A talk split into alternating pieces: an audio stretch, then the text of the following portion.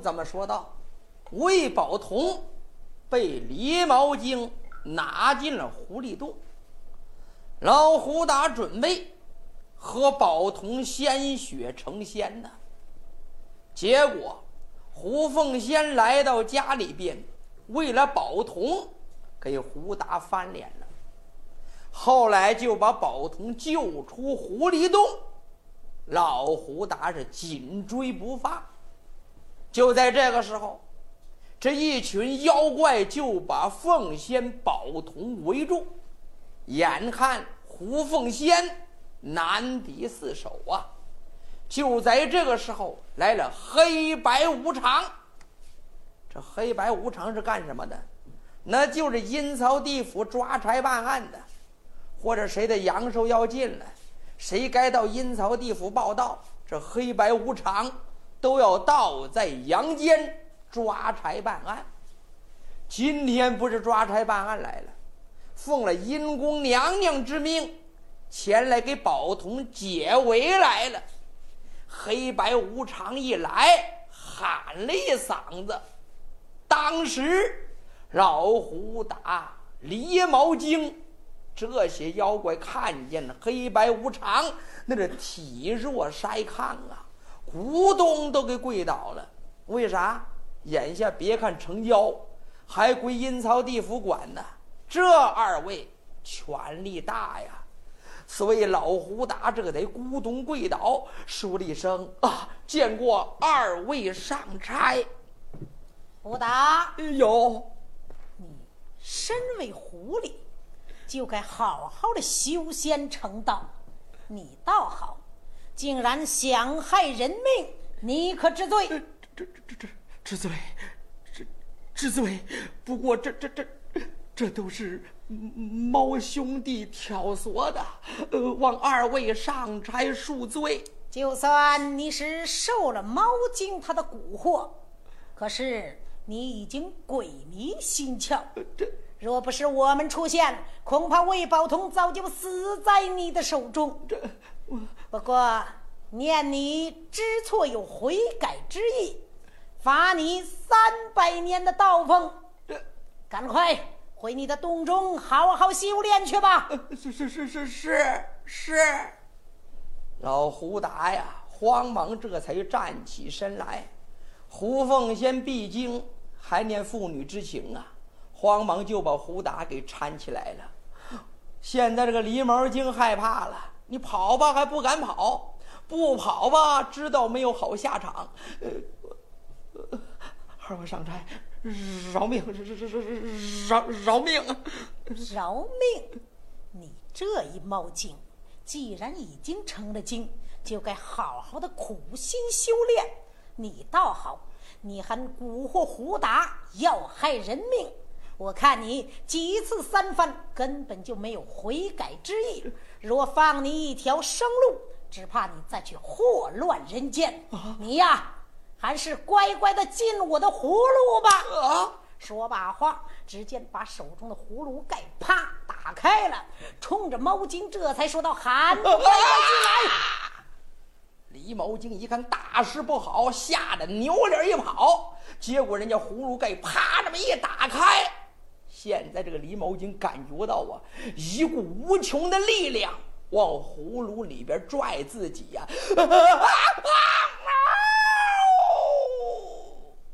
一声惨叫，被吸到葫芦里边去了。怎样发落呀？要打到十八层地狱，永不超生。现在人家把葫芦盖这么一盖。老胡达吓得汗都出来了。二位上差，那那没我的事了吧？赶快回去吧，好，好好的修炼。是是是，小的们，快快快撤！眼下老胡达带领这些小妖狼狈回洞，咱们暂且不说呀。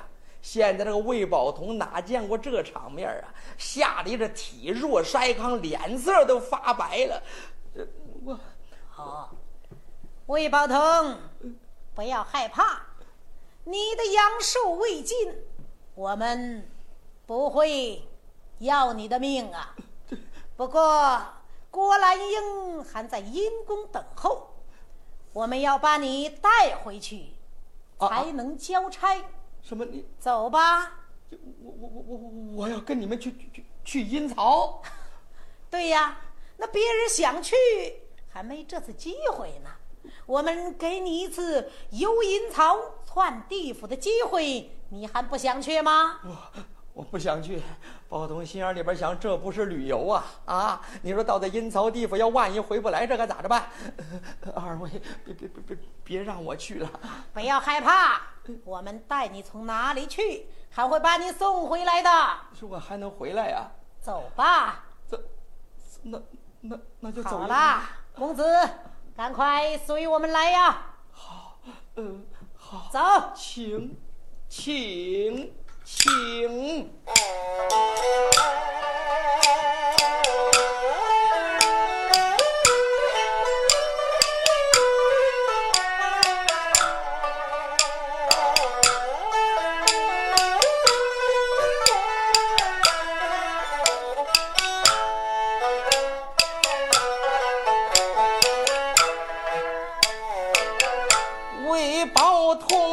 这里下地不轻。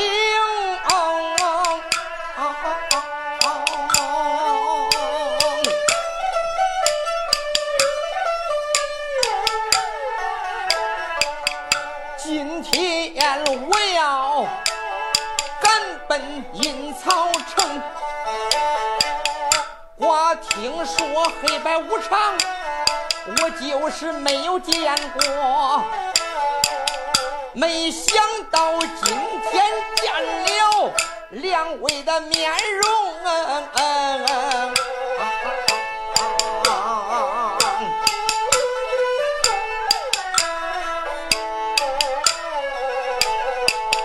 看了看这两个鬼魂，长得丑陋。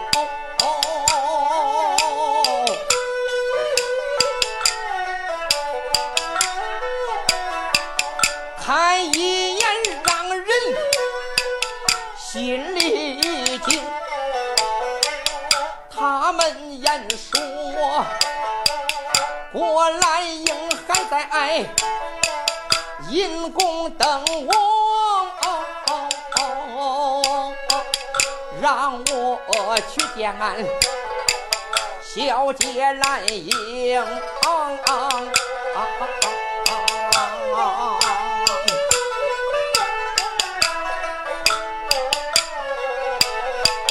我就是不往前走，也得往前走。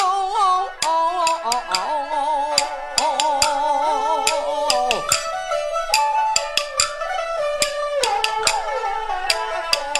包通堂啊，心中胆战，跟着黑白无常往前行。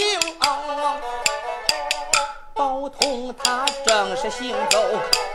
抬头观看，观眼前闪出了两条路径，两条路，两盏灯笼，一盏暗暗，一盏明。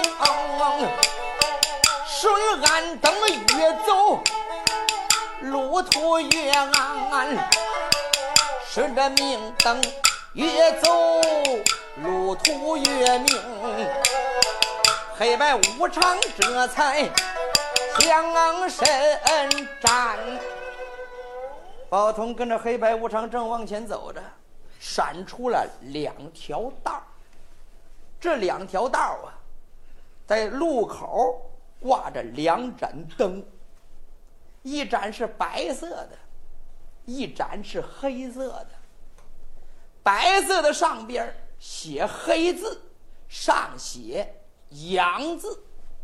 黑灯上边，你别看是黑色的灯啊，但是隐隐约约还有点光明，还写着白字，上边写着是阴。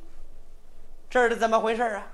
从这儿这两条道一条是奔。阳间的，一条是奔阴间的。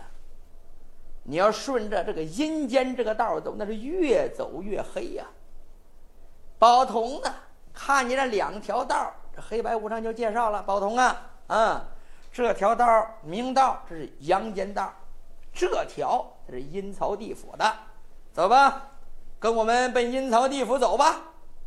宝通心里边想：这到阴曹地府还能回来回不来呀？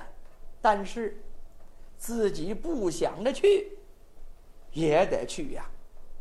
宝同这一回顺着阴路往前走，那我说阴间道上到底是什么模样？大家慢慢听。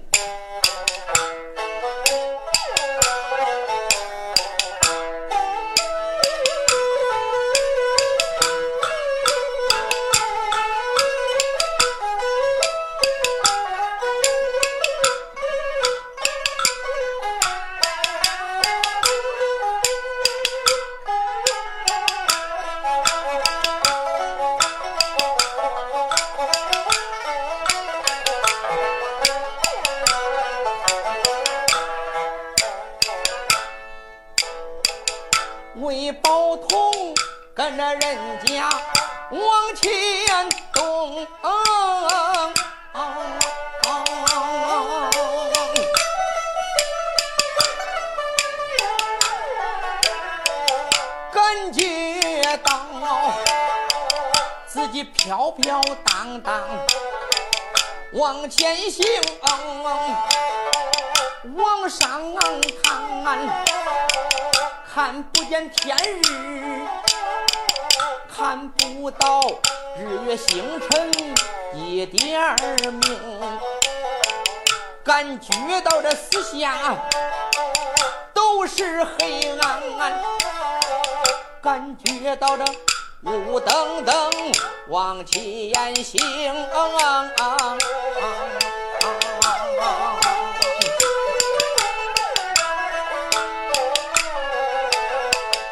难道说这就是黄泉路？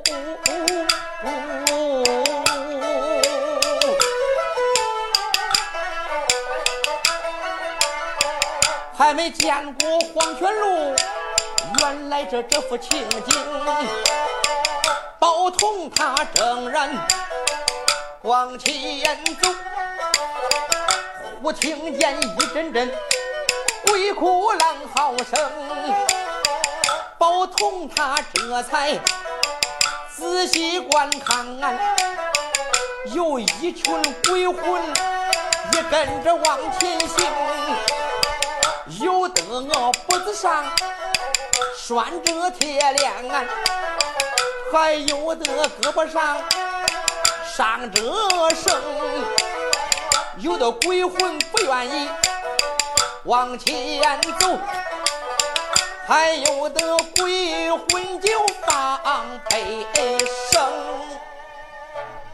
宝通往前走着，他一看呢，有好多的鬼魂，有些抓差办案的，那些厉鬼拿着利刃，拿着钢叉，拿着刀；有一些鬼魂被铁链拴着脖子，有的被绳子拴着胳膊。死拉硬拽的往前走，这是什么呀？哎，这一节就是黄泉路。这个黄泉路上边呢，凡是这个鬼魂到阴曹地府报道，必须要经过这条道。这条黄泉路的鬼魂还不叫鬼魂，也不叫阴魂，叫生魂。什么叫生魂呢？也就是你还没有做鬼的资格。就在这条道上边啊，他呢还有返回的可能。你没见农村里边吗？谁家的老人或者是晕过去了，或者快要断气了，那有的高喊啊，或者爹妈快回来，还有的用井绳盘一圈，有的拿着勺子倒在房顶上去喊，这是什么呀？这就是在黄泉路上还能听见家人的叫声。哎，你呢？如果阴鬼把那绳子拴的松了，或者是说阴鬼可怜你了，哎，你还能回来。回来之后，哎，就还能还阳。这条道啊，哎，这是黄泉路。当然了，那回不来的也相当多呀，因为你的阳生尽了，你该到阴曹地府报道了。所以那些鬼魂，你不管你说好话也好，你不管你跪倒在地磕响头也好，哎，不管你送礼也好，哎，你也回不来。当然了，也有的能回来，有的赶紧烧纸了，往里送礼了，磕头作揖了。哎呀，我也任务还没完成，这个时候这个老人呢，我还没孝敬，孩子还没有娶媳妇，没完成任务，你就可怜可怜我吧。哎，有的往上送礼呀，也许也有机会回来。所以这黄泉路上这条道的鬼魂，这叫生魂。到什么时候就变阴鬼了？哎，再往前就变阴鬼了。宝通他跟着往前动，听见了一阵阵鬼哭狼嚎的声，有些阴鬼。不愿意往前动，跪倒哀求，哭的泪盈盈啊！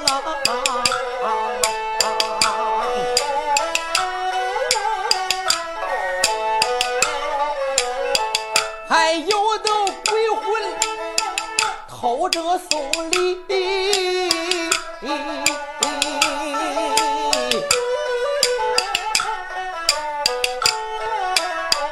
还有的鬼魂往前走，不吭一声。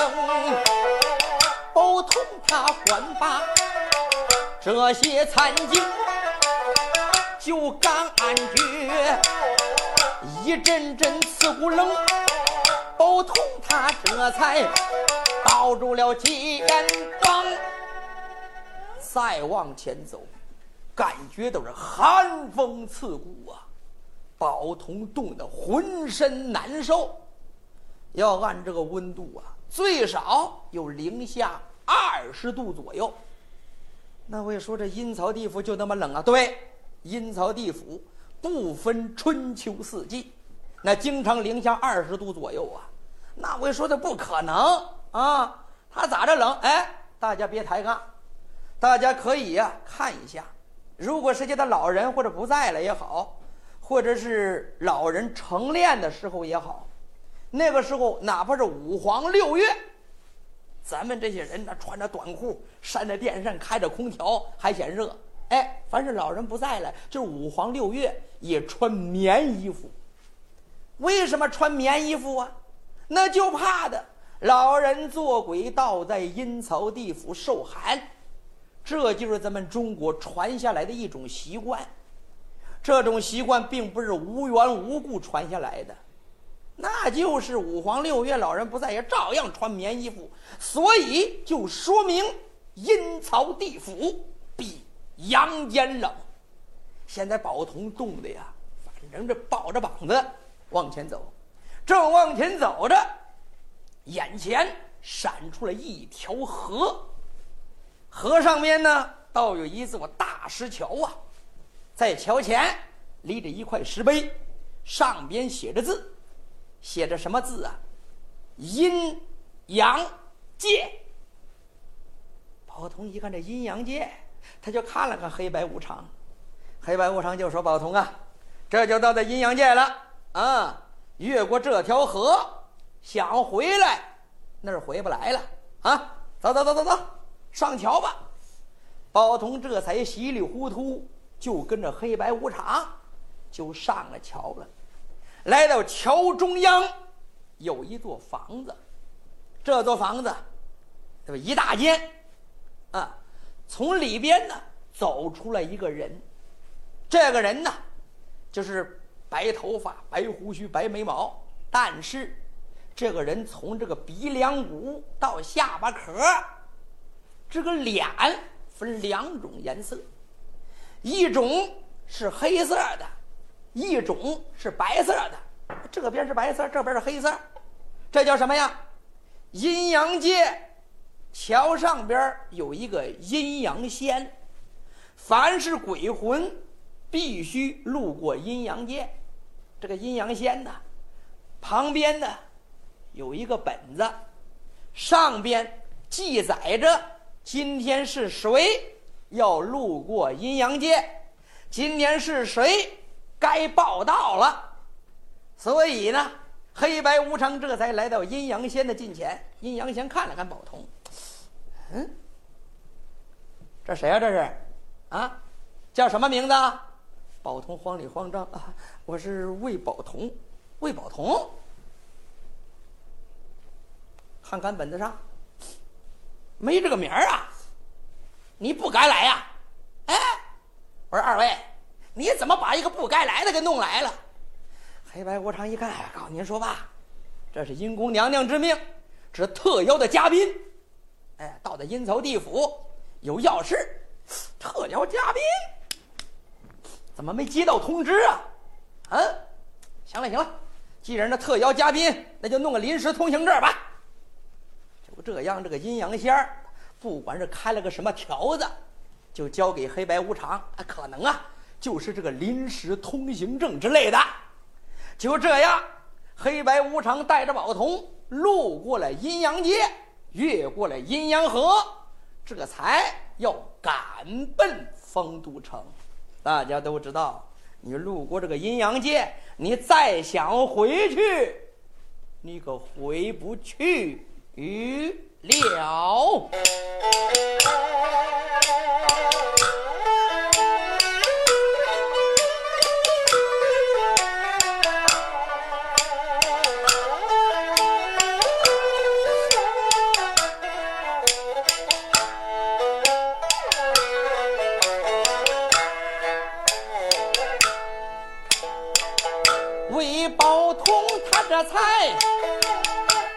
前走，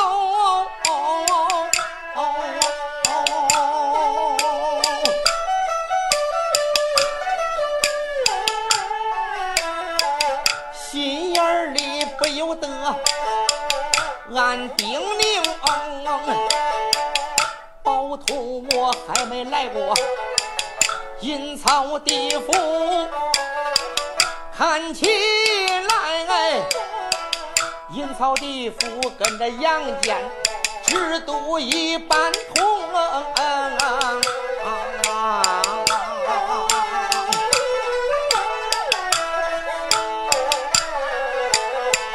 不该来的越不过阴阳间。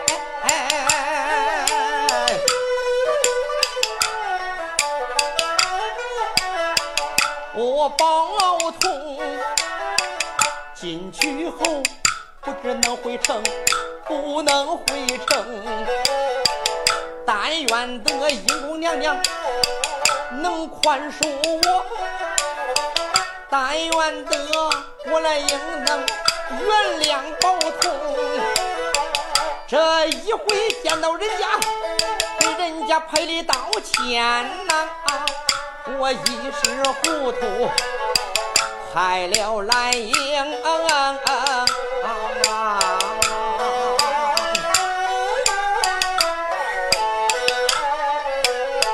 宝通他思思念念，正往前走。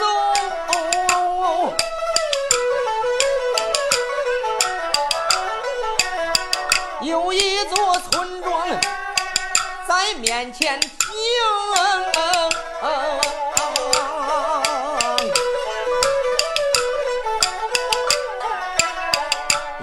句话来到村庄之外，就听见恶狗阵阵叫声。宝通正往前走啊，突然有一座村庄，这座村庄是空无一人呐、这个房子比咱住的房子个小得多，就跟这个鸡窝一样，而且都是黑色的。宝通稀里糊涂跟人家来到村庄之外结果就听见阵阵恶狗叫声哇哇哇我我我我哇哇哇哇哇窜出无数条恶狗。这些恶狗啊比咱们洋阴狗个大都跟牛犊子差不多浑身上下的毛那跟着钢丝一样呲牙咧嘴呀那牙锋利无比呀。这是什么呀？这叫恶狗庄。这就是阴鬼呀必经之处。因为你在阳间做过好多的恶事，因为自己自私自利，损害大众，这些恶狗呢，要找你算账。算什么账？因为你那些作恶之事，阳间都有笔录，阴间人家也有笔录啊。到时候，这些恶狗把你身上。肉一块一块撕下来，该撕你的胳膊撕你的胳膊，该撕你的腿撕你的腿。那我说我们不相信，不相信。咱们这个阳间死了人之后，都习惯用一个小罐子，里边放上各种的杂菜，在罐子上边弄一张饼，这张饼啊，当时还把这个边给咬了，然后把饼。放在罐子上，还插上一双筷子，有的插一根儿。那个饼，那就叫打狗饼。也就是啊，路过恶狗庄，用那个打狗饼喂狗。只要是您把那个打狗饼往上这么一扔，那些狗呢，哎，都去抢这个饼子去了，就能把您给饶了。这都是阳间的这孝子贤孙，也想着弄打狗饼引开恶狗的视线，到底灵与不灵？反正这个阳间都是这么做的，那反正也灵，不灵的话，它不会流传那么久啊。宝通被恶狗围住，当时黑白无常一声喊喝：“行了，闪开！”这些恶狗啊，好像听懂人家说话，一个个低着脑袋，哎，夹着尾巴，四散逃窜呐，跑了。然后黑白无常就说：“宝通，不要害怕，啊，没事，只要有我们两个保护着你，伤不着你。往前走吧。”越过了恶狗庄，前边闪出一座高山，刚刚来到山脚之下。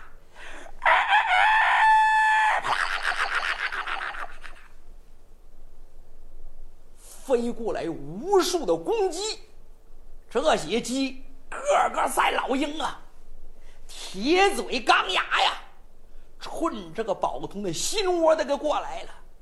这是怎么回事？这叫金鸡岭，这也是这个恶鬼呀必经之处。因为嘛，你在阳间。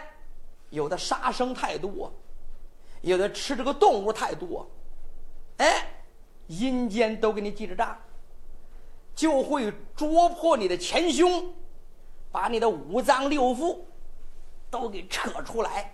你不是吃人家了吗？啊，这一回也让你尝一尝被人吃的滋味你在阳间你吃人家那是煮熟了，那个时候到阴间那可不是那活吃。让你难受啊！要不这个阳间为什么在这个棺材上边埋葬的时候撒上五谷杂粮呢？也有的撒高粱、小麦、玉米，好几种粮食，有的撒在棺材之上，还有的撒在死尸上。每个地方跟每个地方的风俗不一样，反正这阳间是这么回事就专门路过金鸡岭，哎，喂这些金鸡的。据说把这些粮食一撒，能引开这些恶鸡的视线，到底是不是真的？反正杨戬也是这么说的，魏宝同也是这么见的。只有谁相信呢？只有宝同相信。宝同这才呀，越过了金鸡岭，因为有黑白无常保护嘛，这些恶鸡当然他伤不到宝同。宝同越过金鸡岭之后，擦了他头上的汗。我的娘哎，看起来阳间你作恶，阴曹来还账。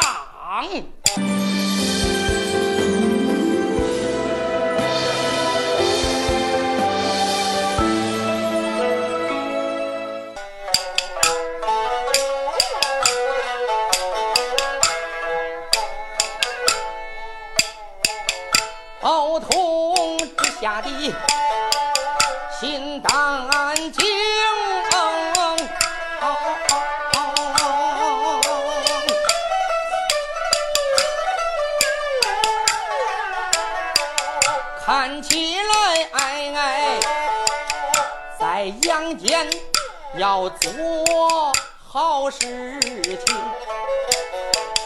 倘若是你自私自利，把人害，到阴曹地府给你把账清。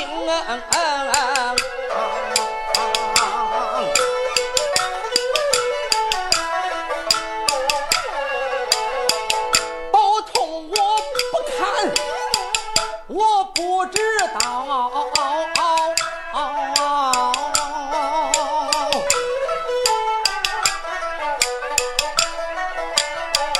我一看阴曹地府，心里自然明。如果我回到阳间，多做好事，我多多行善。我可不知心啊！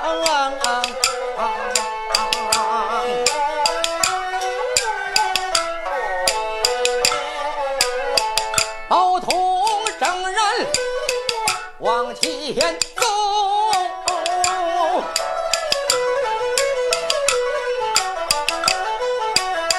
有一座高大的台子在面前听。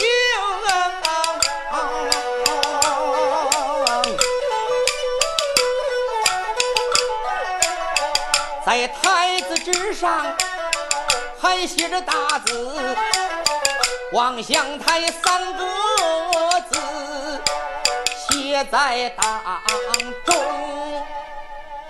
眼前伸出一座高大的台子，这个台子还有台阶儿，上边还写着大字“望乡台”。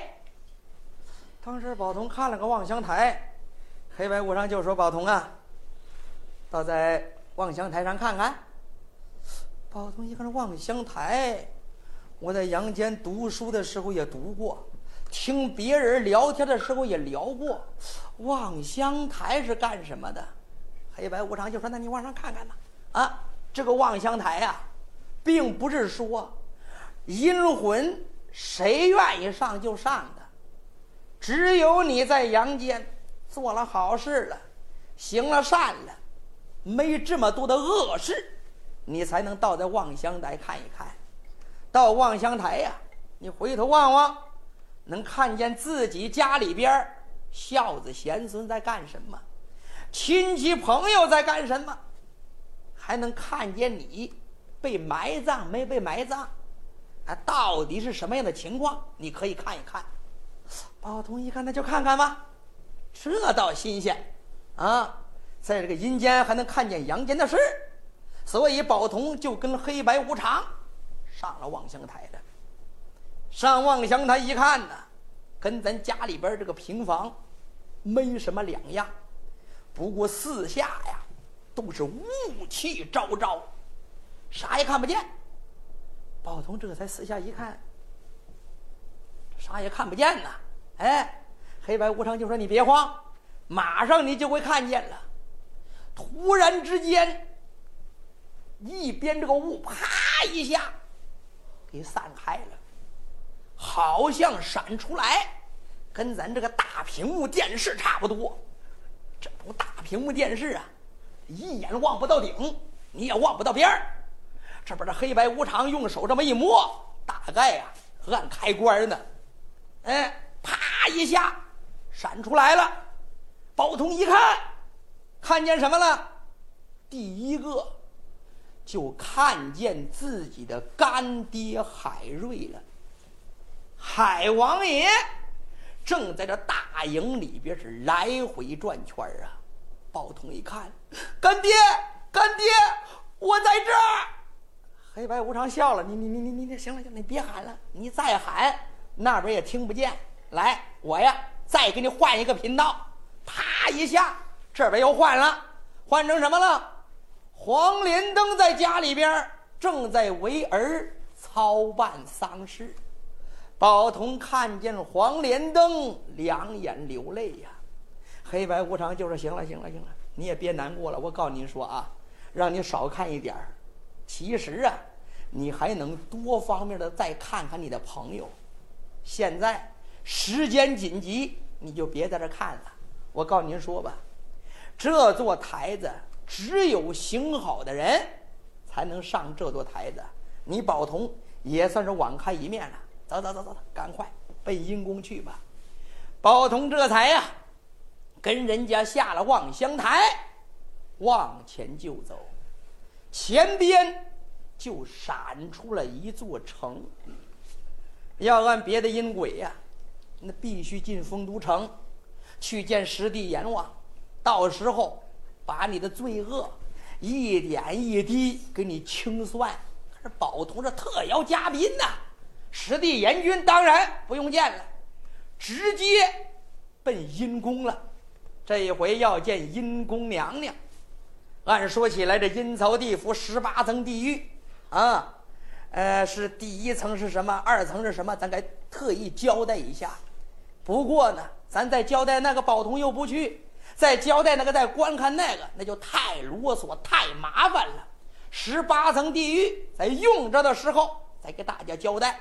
今天宝童直接奔阴宫见阴宫娘娘，这回不得阴宫百户处一到阴宫见阴宫娘娘，可就热闹了。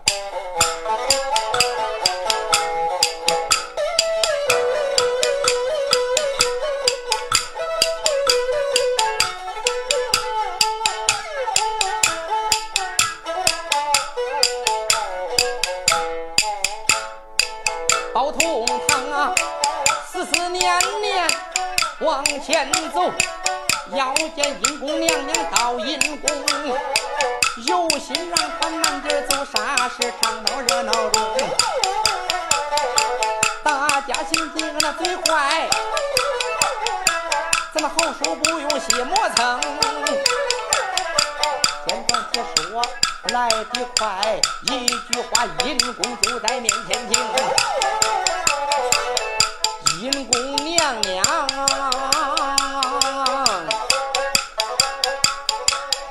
就在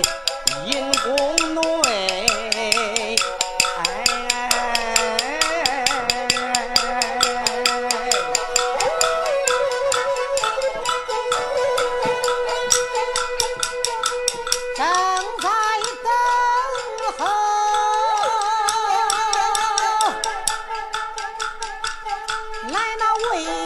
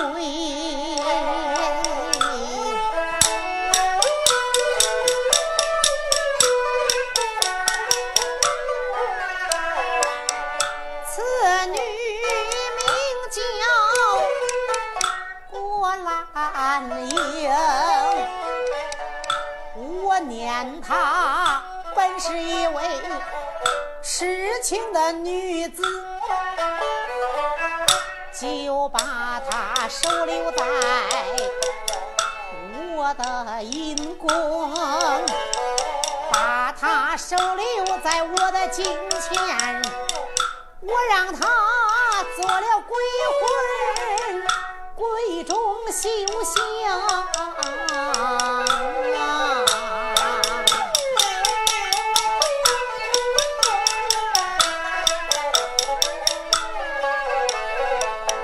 三年后让他小两口见了面。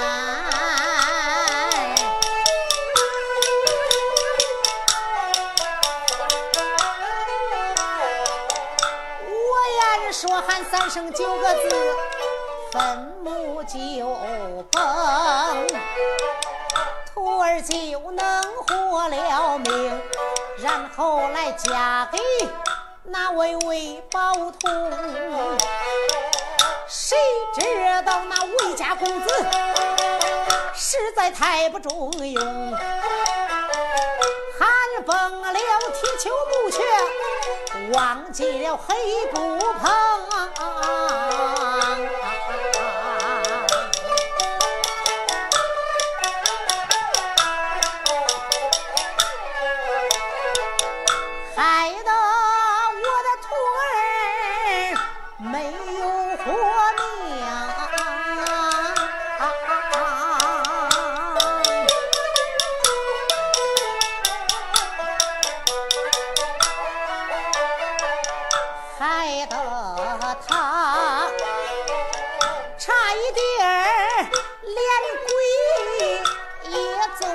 不成。多亏了本宫我出手相救，又把他灵魂带回了阴宫，拆下了童儿眉间，把他来赐封。但愿的能早日恢复元气，和原来一样同啊！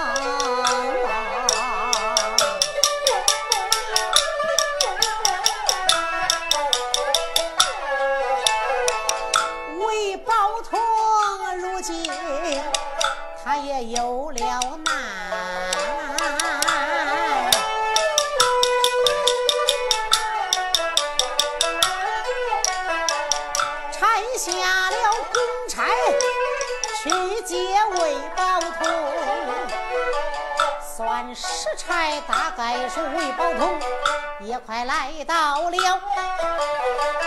他到来，我要把话儿说明。他要喊来郭兰英，想个办法让他们两个把情成。魏宝通要不爱郭兰英，我让他们两个断了情。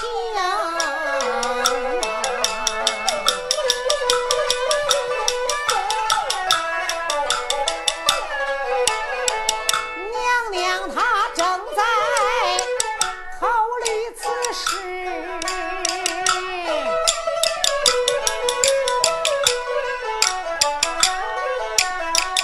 黑白无常这才进了阴。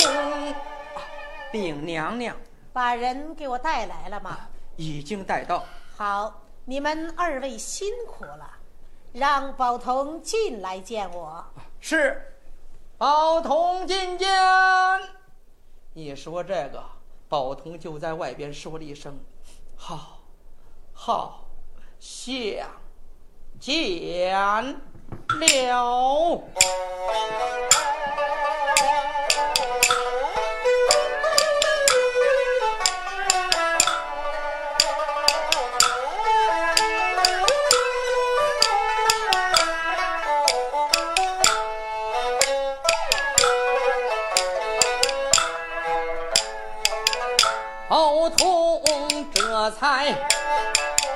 往里走。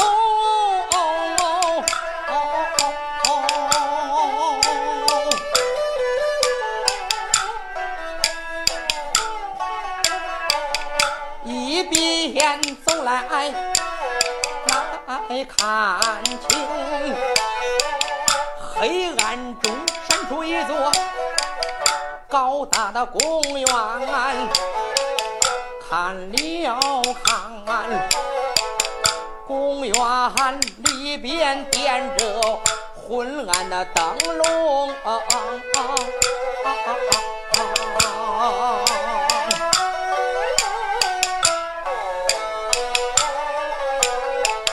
再往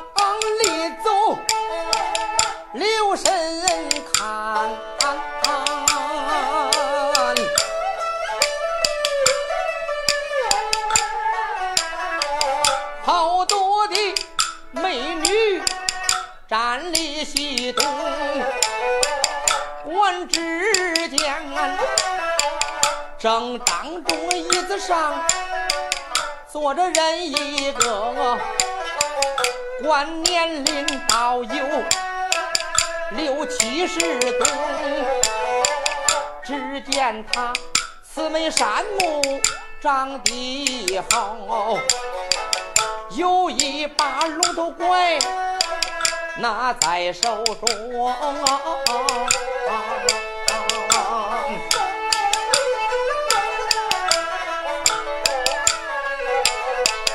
大概说这就是阴公娘娘啊！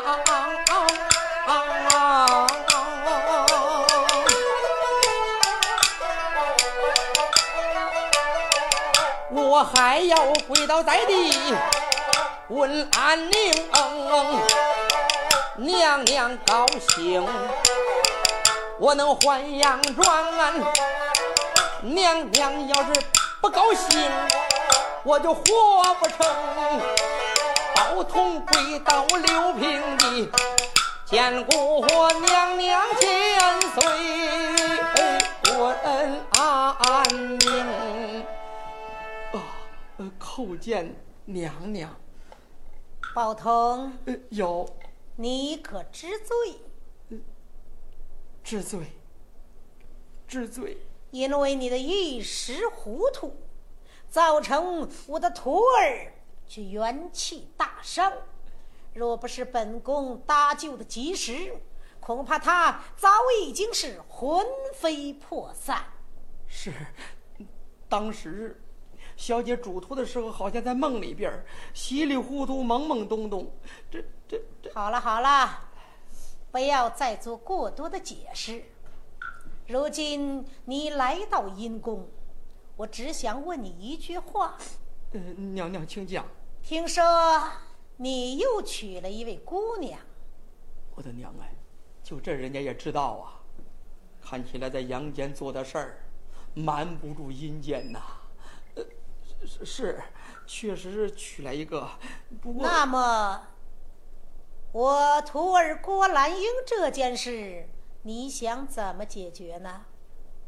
我，若你心里爱的是李秀英，你对郭兰英要真是没有感情，我可以把你送回到阳间去，你们两个从今往后形同陌路，再无有牵连。若你心里还爱着郭兰英，我倒可以想办法让你们团圆重逢。呃，呃，娘娘，这这这这件事你自己选择，本宫也不让你为难。我，宝通心眼里边想，咋着办？就在这就说，郭兰英给我散伙吧。这人情上面也过不去，因为咱的一时疏忽，造成人家元气大伤。你说咱要说还喜欢郭兰英，那么李秀英该咋着办？这郭兰英死尸都烂了，你说这娘娘，我愿听您的安排，你让要我就要，你不叫要我也没办法。这话是怎么说的？你一个大男人一点主见都没有吗？那要怎能不要啊？因为小姐对我一片痴情，为我死三年，我我又差点把人家给害得魂飞魄散了。眼下我宝通怎能放手不管？我我无论如何，我要郭小姐，哪怕是她永远是个阴鬼，我也要。还算你有点良心。既然这样说，那我就让你见见我的徒儿兰英。那那，他不在这里。哦，不在这儿啊！哎呀，我认为这两边好多的美女，我认为这个阴曹地府那鬼都特难看呐，在路上面见一些鬼魂都长得特难看。可是这阴宫里边净是这些美女，我还认为在美女当中呢，宝通呃有在这里不宜东张西望。啊啊，好人来，有带宝通速到花园去见兰英。是有人这才说了一声：“请吧。好，一看也是一个女鬼，但是这姑娘年龄也在二十来岁呀。宝通就说：“好，姑娘，”跟我来吧。那头前带路鲁王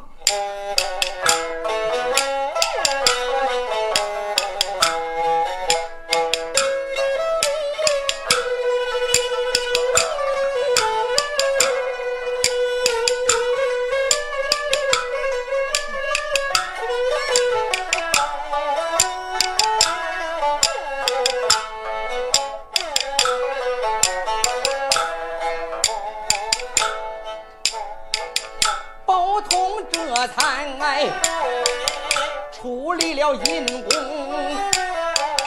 他跟着一个姑娘往前行。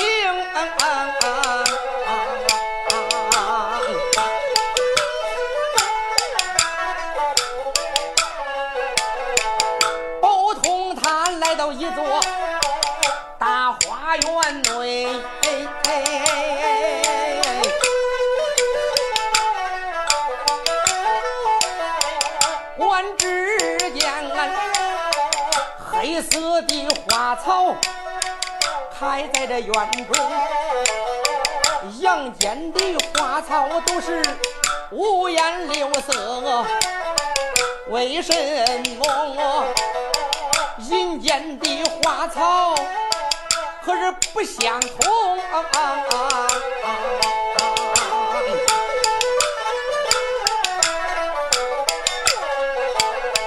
也不知郭兰英在哪里。